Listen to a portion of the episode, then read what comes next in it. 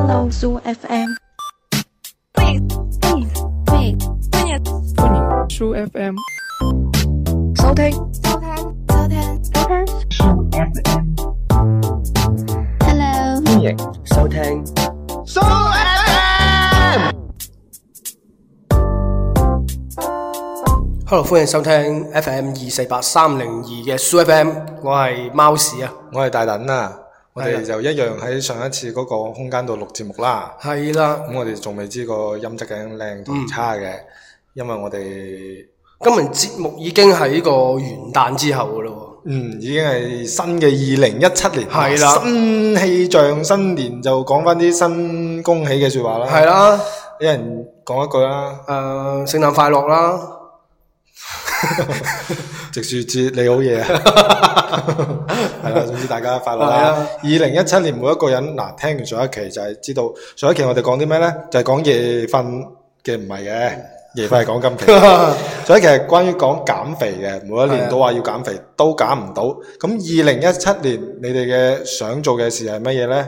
係乜嘢你有冇嘢要做先？嗱，二零一七我年又有啊，都係好偉大嘅夢想啊，係頭啦。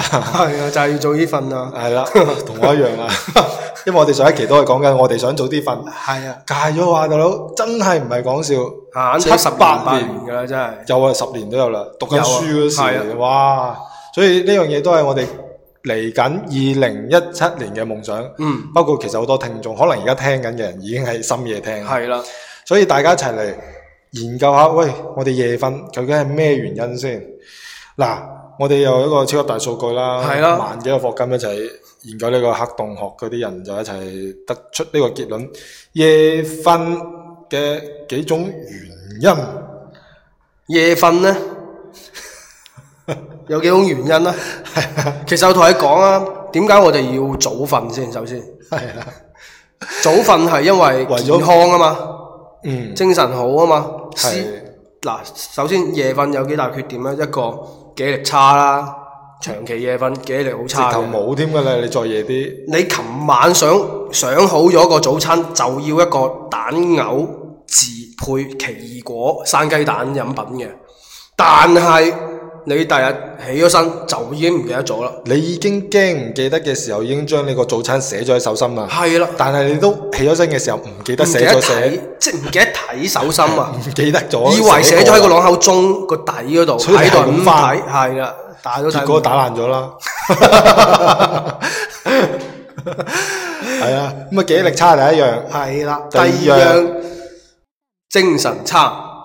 超級精神差，係啊我長期就係咁樣啦。好似嗱，你譬如夜瞓咁，你半夜三點瞓，嗯，好瞓個八個鐘九個鐘，瞓到呢個第日嘅十一二點，嗯話、按平常正常睡眠時間嘅話，八九個鐘已經精神到癲咗精神病咁啦，起身我起飛腳踢阿婆羅橙啊 嘛，跟住阿婆望住我兜巴掛過去望咩啊， 跟住踩撈啦走啦。唔係即刻衝入嗰、個誒、會計師事務所，攞起支筆就幫人哋計晒成間上市公司嘅嗰個財務報 表啦，真係嗰啲嗰啲轉速快到 啊，停唔到啊！佢停係唔到啊，係 啊，就好精神啦。係啊。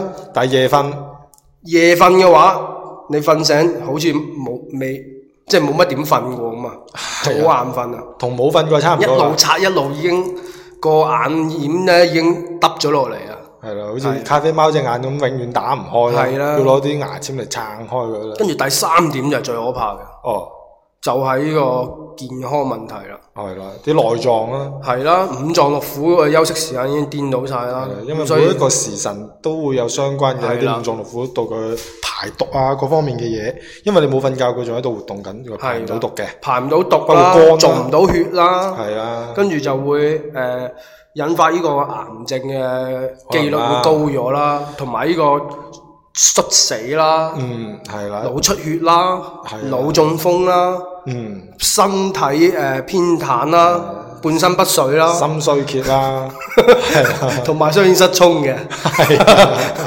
總之慘過總 死之啊！好得人驚。另外一樣嘢就女仔好關注噶啦，皮啊膚差皮膚啊係差，啦。我好多朋友咧就做啲廣告行業嗯嘅，成日要加班，哇！係啊年紀輕輕嗰塊皮啊，直頭好似巫婆咁啦，係啊，已經好似黃鶴樓咁樣啊，黃鶴斑呢滿個成布啊！係啊，成成面都面係着屎咁啊，捽完啦又坑卡卡，跟住 係好啊多面又出晒油咁。係啊啦，。總之就成個巫婆咁咧嗯，啲黑頭又整到個鼻哥好似米奇老鼠個鼻咁 啦，跟住另一樣嘢就係集中力極差，係啊，好難集中精力做一件事嘅。冇有錯，有陣時好似我哋男仔咁，你瞓唔夠啊，去小便啊，嗯係集中唔到精力去小便嘅時候，你係係啊唔記得咗拉褲鏈噶，或者同埋你屙完嘅時候唔記得收翻入去啦，照走出去啦。同埋你拎咗出 嚟，本來想屙嘅，跟住隔離嗰個老坑咔 two 咁樣同我督痰啫，你又個注意力已經去咗嗰個老坑個督痰嗰度，走過去裝一裝，嗯就唔記得屙尿。就唔記得屙尿， 跟住拉褲鏈仲幫人哋拉埋，哇！ 以為自己屙完 啦，會唔會佢唔記得咗條褲鏈唔係自己就以為係人哋嘅就拉咗，但係自己冇拉， 係啊，就以為自己走拉咗啦，又屙完啊啦， 集中唔到啦。咁你譬如你誒揸車嘅朋友集中唔到精神去揸車啦，係啊，一路喺度踩油門，一路擰嗰 個軚，喐咗廿分鐘啊！係啊原來未起 火啊，未撻掣啊，係啊！你原來未開 車，你仲以為揸緊啊？係啊，因為你集中唔到精神。係啊。咁包括誒、呃如果做啲機構，譬如你係一啲安全食品嘅檢測員，你要睇住啲指標、啲指數喺度喐嘅。啊但係你因為你未瞓夠覺，個精神集中唔到，咁會出現啲咩情況咧？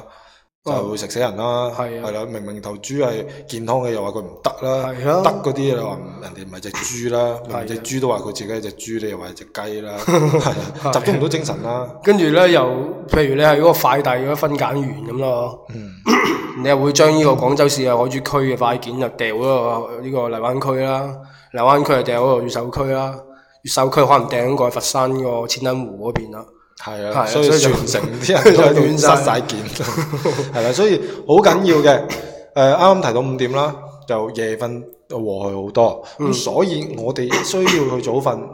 咁但係原來我哋早瞓唔到有幾種原因嘅。係啦，第一種原因呢，就係、原來我哋通過研究發現，大部分人早瞓唔到嘅原因，唔係係早瞓唔到嘅原因，嗯係因為聽日即係你嘅第日唔需要早起。係啦，咁點樣唔使早起呢？就係譬如有幾種人嘅，係啊第一種就係、哦你誒一至五翻工，可能你誒朝頭早七點要起身，嗯，但係你聽日休息，咁我就同班 friend 玩到好夜啦，係啊去跳 disco 啦，去跳跳跳床啦，嗯去玩跳跳虎啦，去玩跳繩啦，咁三更半夜跳到三點先翻屋企， 係啊，喺個街喺係個啊街個十字路口度踢個爛膠袋都要踢到四點翻屋企係，嗯你覺得唔好嘥，因為聽日可以瞓翻夠啊嘛，瞓到自然醒啊嘛，好正啊嘛。係啊，咁所以你就誒、哎、會夜瞓啊，咁咁啊第一種情況嘅。啊如果誒、呃你係翻工嘅人，哦聽日真係唔使休，呃誒唔使翻工，嗯你就會誒、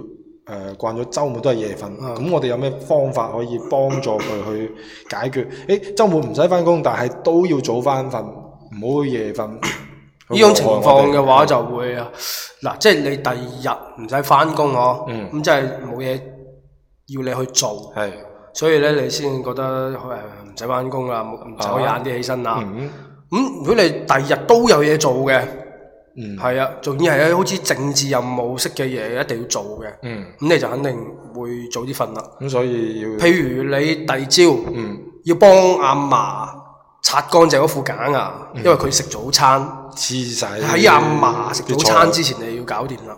你阿嫲係六點半食早餐嘅，所以你首先你六點鐘你就要起床，自己刷牙洗面之後，你要擦乾淨副假牙啦。咁你就會去早起咯。咁但係其實可以掉埋落你自己個口含住，跟住連你自己一齊啲刷牙係 一齊刷，咁啊慳時間啲。你會 get 得出阿嫲琴日食過啲咩？係啊！ 咦，仲有嚿叉 燒喎，啜咗出嚟先。哇！哇咦老味 正喎，正啊！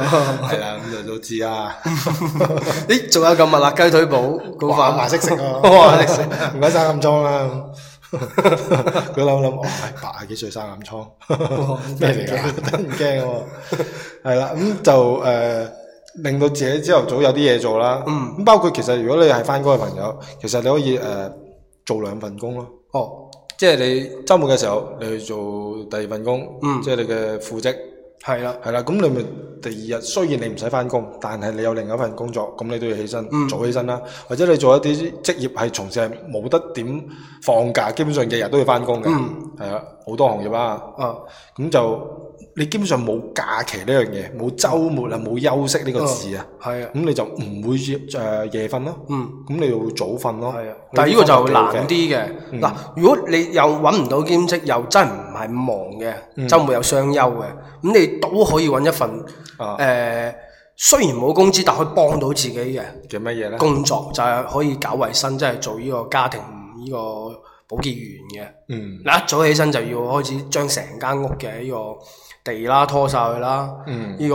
sofa 要抹乾淨啦，碗櫃又要清一次啦，跟住將成呢個天花板嘅角頭嘅呢個琴羅絲芒啊要撩乾淨啦，咁樣樣咯。哦，咁咧誒，或者我係覺得有陣時咧，你朝頭早你驚自己會瞓得夜啊，嗯咁、你可以養只公雞喺屋企。係啊，係朝頭早你就算唔想醒，我會叫到叫到你醒噶啊嘛。嗯，係因為點解咧？除非除咗佢朝頭早有誒呢個神叫嘅習慣之外，原來你係琴日忘記咗餵呢個嘢食俾佢啊！哦佢叫醒你餵嘢食俾佢。餵嘢食俾佢。係啊，好多時你翻企咗身醒咗，你係瞓唔翻㗎咁啊啦。係，同埋通常咧誒、呃即一聽到雞叫或者叫雞呢呢啲詞啊啲，哇，係你都會神叮一活㗎啦聲就 起身起身㗎啦嘛。起身㗎啦。係啊，啊，咁誒，哎呀， 係啦。咁聽眾會問：咦，點解突然之間啊，好似風蕭冧冧咁嘅咧？係因為我哋誒喺成個錄播期間，我哋決定去做一個誒、呃好似現場嘅特效。係啦，係啊，好似喺戶外又好似室內咁走嚟走去，咁好似好過癮咁係啦啊。啊，咁啱啱就講咗好多，你起唔到身，我哋夾硬安排啲嘢做，咁你就早起到身嘅。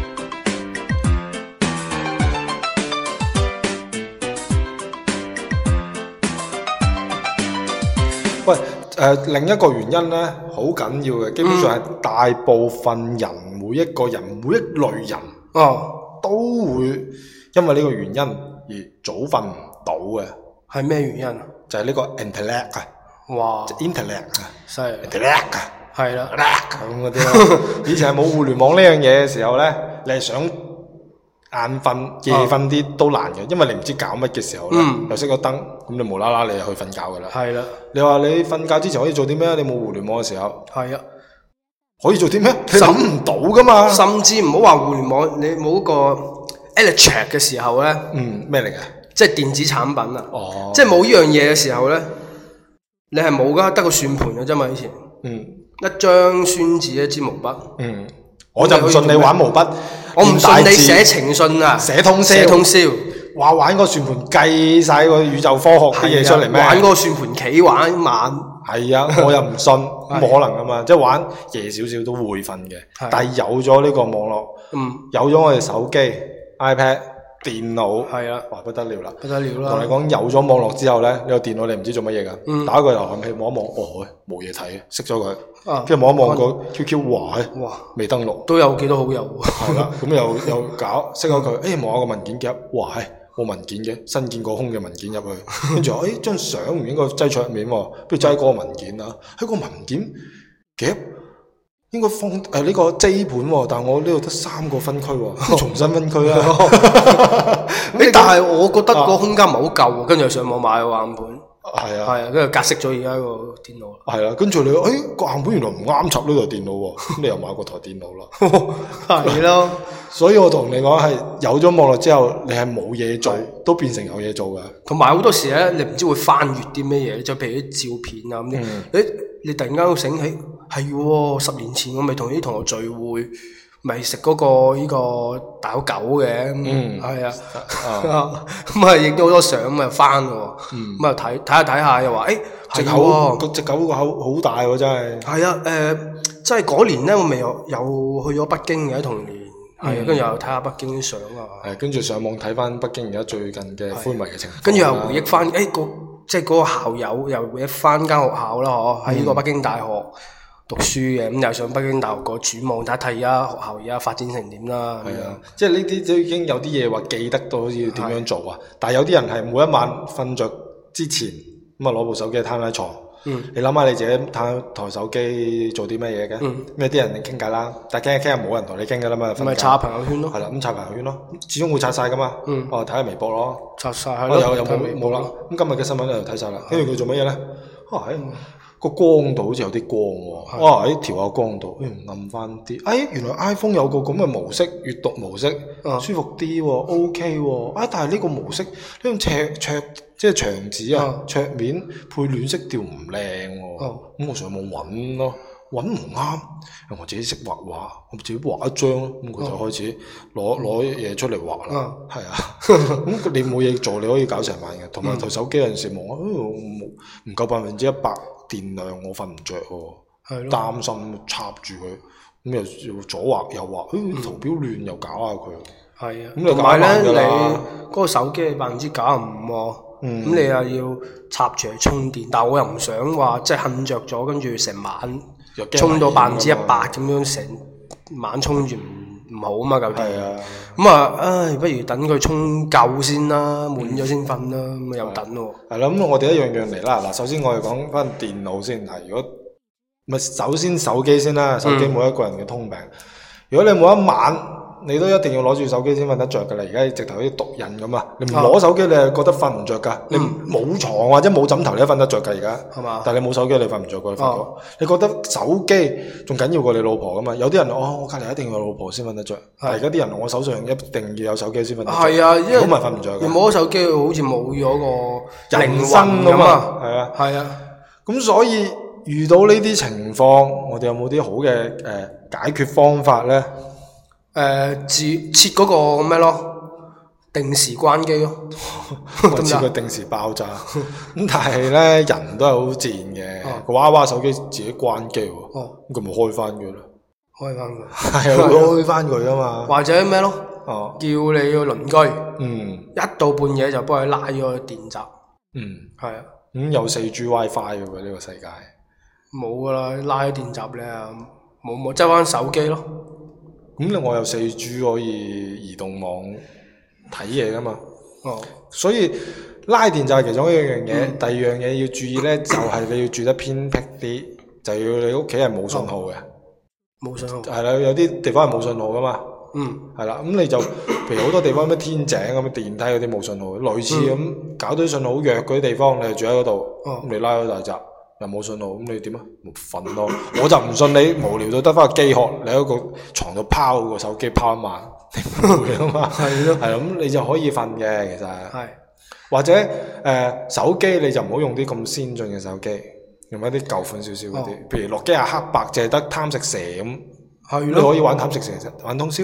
你朋友圈你有冇得刷啊？裝唔到微信噶 嘛，係咯，互聯網都係上唔到啊可能。係啊朋友揾唔到啊，冇晒朋友啊，係啊，咁你就會早瞓噶啦嗰係啊啲。咁或者誒、呃你個手機嗯。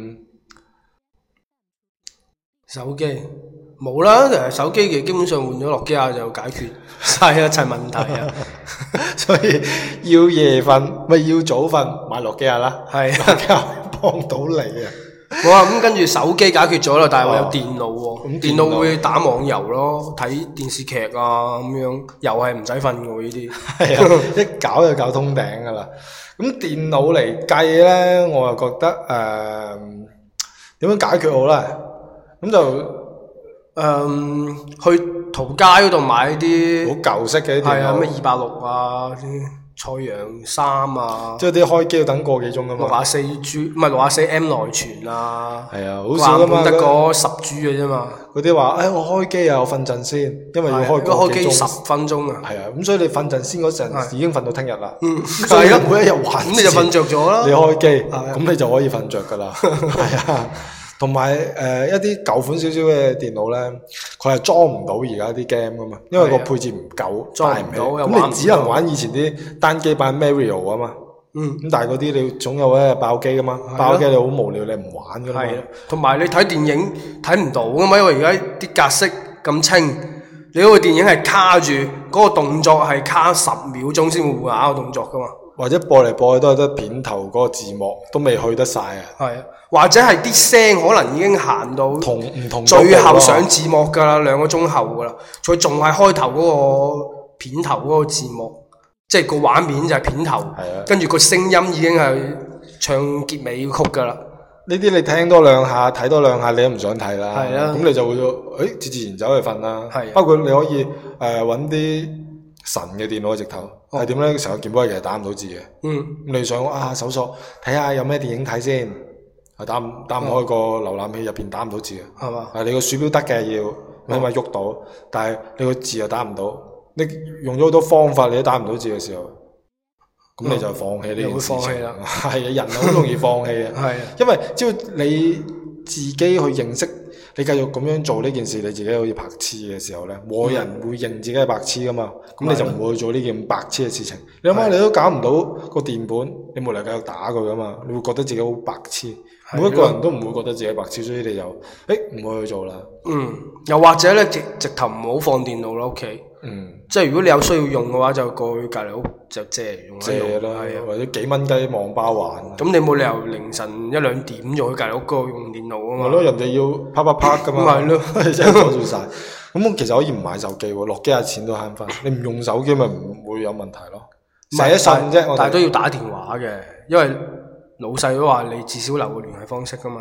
咁聯繫方式係座機得啦座機而家冇啦，好似都啩，有屋企座機啊，冇冇我啊，屋企都用緊，仲用㗎，係留屋企電話啦。都得，哦有咩事打屋企電話啦，不過我出咗街，我夜晚覆你啦。 有得啫。係啊，咁你就可以誒、呃起碼早瞓啦。雖然個老闆覺得你好似黐線咁，最尾炒咗 你，但係你唔使驚啊！你起碼早瞓到。啊你雖然冇咗份工嚇，但係你咪有健康，但係係啊良好嘅習慣係好重要啊啊嘛。同埋健康有錢買唔到，你知道。咪係咯，係啊冇咗份工有乜所謂啫？咪係咯，頂到冇錢啫嘛。係啊。但係你有健康喎、但係唔使做喎。 係有咗健康，健康先係財富。有冇聽過？係啊有咗健康係擁有世界上最大嘅財富。係啦啊錢唔係財富，冇錯健康先係財富。同埋你唔使做係冇負擔噶嘛，冇蝕底噶嘛。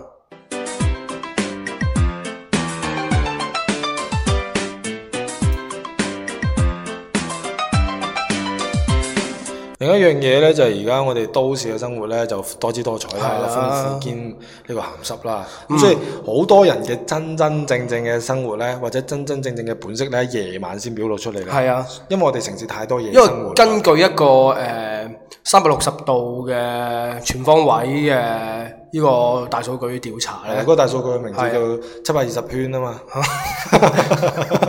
係啊，咁就我哋得出一個調查結果就係啊，呢、個高達百分之八十五以上嘅人群啊，誒、嗯，晚黑咧、係會屙屎深嘅夜或者係凌晨嘅時候 咧嗯，個性慾咧係特別強。係啊。嗯，係咁因為咧有一句話就係、呃女人咪男人咧嗯飲咗酒咧就想尿，啊，女人喝了酒就想要就想尿咁啦，係啦。係咁所以當女人話要嘅時候，你點樣咧？飲酒咯，係啦， 你要同佢講喂，屙尿啊我，係啊。或者你當你飲酒嘅時候，男人一飲完酒咪急尿嘅，咁、啊女人又話要，咁點啊咁？咪得兜頭我淋湯，佢話要啊嘛，你又要屙，咪屙落咯。 咁啊，好多時候咧，夜生活係點㗎？夜生活咧就真係好多人啊，代表呢個佢朝頭早啊，嗰、個佢唔係真正佢，佢戴住面具，一陣疲狼嘅嗯佢。到咗夜晚，佢人性嘅醜陋嘅一面，嘅鹹濕嘅一面，嗯，醜惡嘅一面就喺個其實夜生活講白咗就係呢個激情，疫情啦，係啦，未必嘅，仲會色情嘅。係啊，色情都喺激情裏邊 啊嘛。通常夜生活會包括啲乜嘢咧？其實就無非都有啲健康少少嘅，嗱，無食非幾種嘅宵夜啦啫食，宵夜啦，食宵夜呢啲好平常啦。一路食宵夜仲一有啲。路做做功課咧，嗯仲有你之前講嗰個咩呢個 disco 啦，唔唔係六級 啦，啊，係啊啦，之後夜場去啦，係啊，或者去酒吧坐啦，係啦，夜總飲酒會，啦，係啊。咁呢啲都係好常見啦好輕輕。咁仲有一啲咧就係中意誒懷舊啲嗯嘅，就呢個坐呢個士多飲沙士啦，係啦，係啊，但係呢個都唔係一日即係一日之間之間最後一個活動喎。嗯，最後最後一個活活動係咩咧？通常就喺房間，就係打邊爐啦，喺床上，係啊，啊，開個鍋嘅，打完係個煲啦嘅。咁啊去炒啦，有聽過我哋第一期啊，知道噶啦。夜瞓要做啲咩啊？係啦，就做啲咩？就係就做打好邊多爐嘢啊嘛 係啊。所以咧，夜生活多，咁你就注定你就夜瞓啦，因為嗯你夜晚黑你都未翻屋企，咁點瞓咧？咪咯，咁點辦咧？嗱，因為你平時做完嘢已經好攰啦，你已經冇自己生活啦。係咁咯，你夜晚有人去食宵夜啊，去嗰啲酒吧坐啊，咁你一定要去嘅。哦咁點先可以解決呢啲事先？你唔去，咁你好似冇晒人生樂趣喎。一日就係翻工，嗯，但係你去，咁你日日就冇咗健康喎，你早瞓唔到。咁咪係咯。咁點辦？咁所以呢，就誒、呃我覺得你可以做一份工。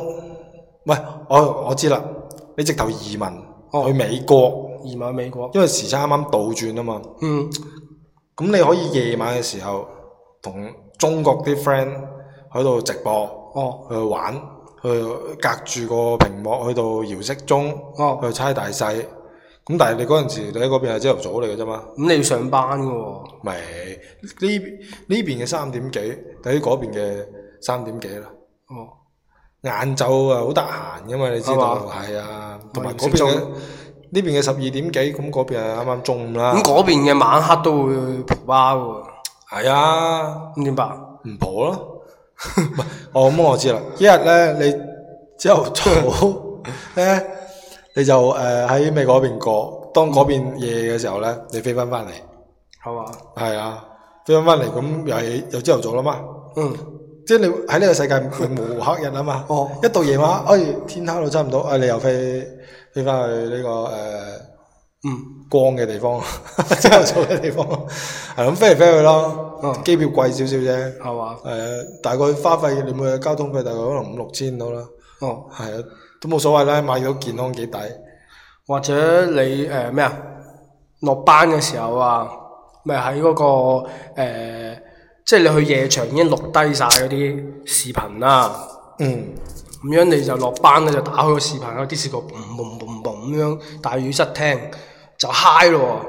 咁你成個鐘車程翻到屋企咁啊啱啱好係嘛嗨完啦，咁就好似啱啱去咗現場嗨完翻咗屋企嗰個狀態。唉，咁我可以沖涼瞓覺啦。或者你間房直頭裝修到好似夜 Disco 場咁啦，咁你都唔使瞓嘅喎，咁樣成晚黑蹦嘅誒呃唔係嘅，你又冇人哦，得、你一個，你飲少少酒，嘣一陣，你都覺得自己戇，喎，夠嘅。係 啊，我想講粗口噶 啦，嚟到瞓啦，心黐線，會唔會隔離屋嗰啲興奮就喂過嚟玩㗎一齊？咁又會係啊喎，好似唔係好 work 喎咁唔樣。係咯，加士伯話唔準唔開心啊！ 夜晚晚敲你門，係唔開心啊。係啦，咁誒，咁哦我知啦，因為我哋啱啱講咧啊，都市人多夜生活啫嘛，係咪鄉下係冇夜生活噶嘛哦，鄉下係特別早啲嘛。我有係嘛經驗咧，嗰陣時讀書嘅時候，啊，唉我個同學咧真係住啲村嗯嘅，咁我成班同學組織咧去佢屋企度燒烤。係嘛？當夜晚七點幾嘅時候，冇晒路燈，成條村黑晒。係啊，跟住我哋先開始燒，開始透腦都透咗成粒鐘，跟住開始燒燒到九點啲嘢開始熟啊，哦，跟住就要嗌走啦，因為點解？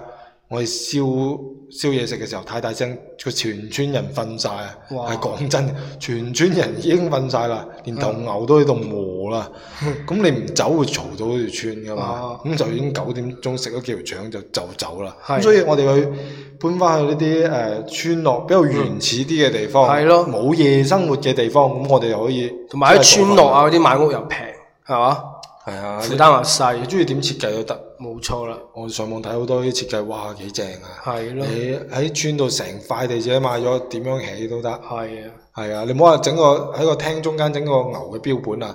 你真係養頭奶牛喺度喐啊！朝朝早飲揸佢奶飲啊，都得係啊啊！ 係啊，咁所以我哋誒好建議大家咁樣啦。咁、所以有夜瞓嘅朋友咧，就可以參考呢啲地誒呃呢啲方法啦。咁我問你啦，貓屎，你又想解決呢個夜瞓啦？嚟緊二零一七年，你諗住使用邊個方法咧？接住落嚟嘅話，首先我會換翻部諾基亞啦。嗯嗯咁你台 iPhone 我可以一蚊雞收購咗佢嘅誒、，iPhone 啊嘅話，我諗住會係拍賣嘅，到時攞去，唔需要啦。因為佢裏邊有晒呢個珍貴嘅個人照片啦， 哇，咁已經好值錢啦，係啊，好值錢㗎。數以百萬計啦。係啦，咁啊逐張計嘅，嗯，係啦，咁啊仲有誒，你嘅指紋解鎖啦，係啊，指紋都貴噶嘛好，貴 係啊㗎，人生嘅象，你個人嘅象徵嚟嘅。係啊，仲有呃誒 s u FM 嘅錄音嘅稿啦，好啦，軟件啦，啊嗯係啊，我用過啲咩軟件呢啲都可公開咯喎，係嘛？嗯呢啲幾重要，甚至私人嘅呢啲聊天記錄啦。係啦，咁所以你真係買咗台機嘅時候，你可以收購成個美國㗎咯喎。直頭至少一間微軟啦，嗯係唔講唔輕啦係啦， 希望你有咁嘅一日啦。 咁即係貓先已經表達咗二零一七年嗰張會黐線啊嘅，同埋咧就呢嗯個夜場呢個問題 咧。 就夢多。係啦，夜場就冇咁多嘅， 咁所以咧，我一般就會誒、去早場啦，一般咧就點講咧，我就唔使晒啲錢咯，唔使嘥就嘥晒。或者將啲錢咧嗯，一出糧馬晒馬馬上存晒呢啲定期嘅呢啲產品啦，唔唔可以攞出嚟嗯例如咩咧？譬如啲垃圾桶係定期噶嘛，係啊佢唔會喐噶嘛，冇錯啊定期先喐一次嘅啫嘛。係啦因為啲垃圾桶一般都係擠一個角落頭，係即係買好多垃圾桶， 桶，啲定期嘅產品。或者你將你啲錢攞去買晒你所有應該要買嘅嘢，成年要買嘅嘢，總之你越越就一出糧就清晒啲錢。即係你好中意食咪咪啊？咁你就冇錢去夜場啦。哦，係喎，你一出糧你就買五千蚊咪咪。係啊， 係啊，你中意食啊嘛，咁你冇錢去夜場咁就得啦。啊但係如果女仔佢唔使錢嘅喎，去夜場，哦咁得，不過你要俾埋女仔錢噶嘛。 係啊。咁網絡嗰樣嘢點搞先？哦，啱你又換手機，咁電腦咧，電腦嘅話，我而家仲用緊呢個八年前嘅嗰台電腦啊，咁應該都都好少開嘅。其實而家我即係已經變咗一個誒、呃、即係叫做誒、呃放開裝飾品啦，即係好似屋企個花樽有咩用啊？冇乜用㗎，就係、裝飾。都啊有少，用嘅，就係、有時候啊，嗯，即係要寫一寫啲 Word 文檔咁咪開嚟用下咯。或者俾老豆老母睇下股票啊，咁啊開啊俾佢用啊，即係佢哋用得多我嘅，嗯，咁所以因為我多數用手機啊嘛。咁啊係，咁所以換咗個諾基亞啊就嗱，換已經好咗個緊機要啦啊，又好緊要啦。咁另一樣嘢就好多人你唔使早起啦，嗯，咁點解決啊？唔係有個問題解咧，決夜啊係瞓貓貓，屎係聽日就算要早起啊，倒夜瞓嗰啲人啊，係嗯啊，真係好唔使恐怖。早起啊。我係呢個自稱啊，嗯，啊，即係鑑定到係呢個朱自清係咪你意思？誒，呃患有呢個好嚴重嘅夜瞓癌啊綜合症末期啊，已經去到末嘅期崎，嶇人士啊，係啦。就算你第二朝六點三個字你要起身，跟住搽洗面去翻工都好啦，嗰晚都可以兩三點瞓嘅，就瞓三四個鐘嘅啫。講件真人真事咧，有一日咧，貓屎就誒而家就準備揾一間更好嘅公司啦，咁就去啲誒、呃即係叫面試咁嘅，安排咗某一日。係啊，咁嗰晚咧，我哋要錄節目，咁就都因為我做完嘢都時間比較夜嘅，咁我貓少話無論如何啊唔得㗎，我今日一定要快快脆脆啊錄完節目寫晒稿，咁我哋啊唔諗聲就錄完啦，九點幾佢就已經翻屋企啦， 因為咧我今晚啊一定要早瞓啦，我話扯你一定唔得。貓少話一定得，因為點解啊？唔早瞓，精神面貌唔好，俾人哋第一印象唔好，面試面試唔成功，所以我呢份工一定要成功㗎，點點點㗎。嗯。跟住結果咧，我好 似三點幾咁發信息俾我，我瞓咗啦，佢都仲未瞓啊，係啊，係啊，仲有我要早瞓，我要早瞓，我要早瞓，咁所以咧佢就係一啲咁嘅事，係啦就係咁嘅人啦，嗯，咁咁嚴重咁點搞啊？所以就啱先已經係兩個方法哦啦，一個就係用諾基亞，第二個就用台爛電腦啦，嗯，啊做唔到嘢。第三個方法呢，我覺得換翻張舒適嘅床褥，例如係海馬床褥啊嗰啲嗯，哇瞓到你唔願起身噶嘛，咁咪唔咁你咪好快你 你就就瞓，唔係，但係又唔怨你，你又唔關事啊，嗱，你已經冇嘢做噶啦，手機又用唔到，電腦又用唔到，一望住張長肉，哇！你就可以俾佢我同你講啊吸附落去咁啊，好似我夜瞓嘅最主要作用咧，其實我係好攰嘅個人，你一嗯瞓落床，好快幾分鐘哦就可以瞓得腳腳聲嗰啲人，係唔知搞啲咩都係唔願意上床。只要你上到床，你就會瞓得着噶啦。我係願唔願意上床嗰啲人啊，所咁以嗯哦係因為你未用呢個海馬床。我理鬼你海馬床嗰仲有隻海馬喺嗰度，唔着衫就點嚟點去 啦，我都未必會上去啊。係啊，係啊，不過可能你得嘅，即係係啊一張好舒服嘅床褥可以幫係到啊你。咁好簡單，你咪去買個好舒服嘅床褥，又搞掂啦。係啊。咁所以你嚟緊就唔唔係，但係手機啊、電腦啲一定要真係要解決咗先。如果唔係嘅話，咁啊一齊解決嘅即係唔好話海馬床褥啊，人人體床褥。係啊，人體床褥都唔得 啊，瞓多個喺隔離都唔掂啊。都唔掂啊。係，咁瞓兩個 得唔得？有得喎有可能諗 啊。咁所以未來大計咧，就睇得出貓似下一年會繼續會實現下一年嘅呢個夢想。係啊， 係啊。咁誒、呃今期都差唔多噶啦。係啊啦，咁希望大家包括貓史，包括我下一年都要改掉呢個夜瞓呢個習慣啦。嗯係啦，就算改唔到，都起碼早翻少少啦，嗯。比上一年早咗一分鐘瞓。係啊，根誒，因為根據呢個誒大數據嘅咁統啊，阿爾卑斯計山定律啊嘛，啊啊，大數據統計石啊，頭輝原理。 你早瞓嘅話咧，你嘅精子嘅活躍度啊，係可以提高百分之五十以上啊嘅。即係上到喉嚨叮啊！係啊， 沸騰啊，直頭喺裏邊。係啦，咁所以想生仔嘅小朋友咧，早啲瞓啦你。好，咁啊，事不宜遲，我哋今期嘅節節目目嘅就標題叫咩啊？標題叫咩嘢？犀利啊！就係、呢個人類四大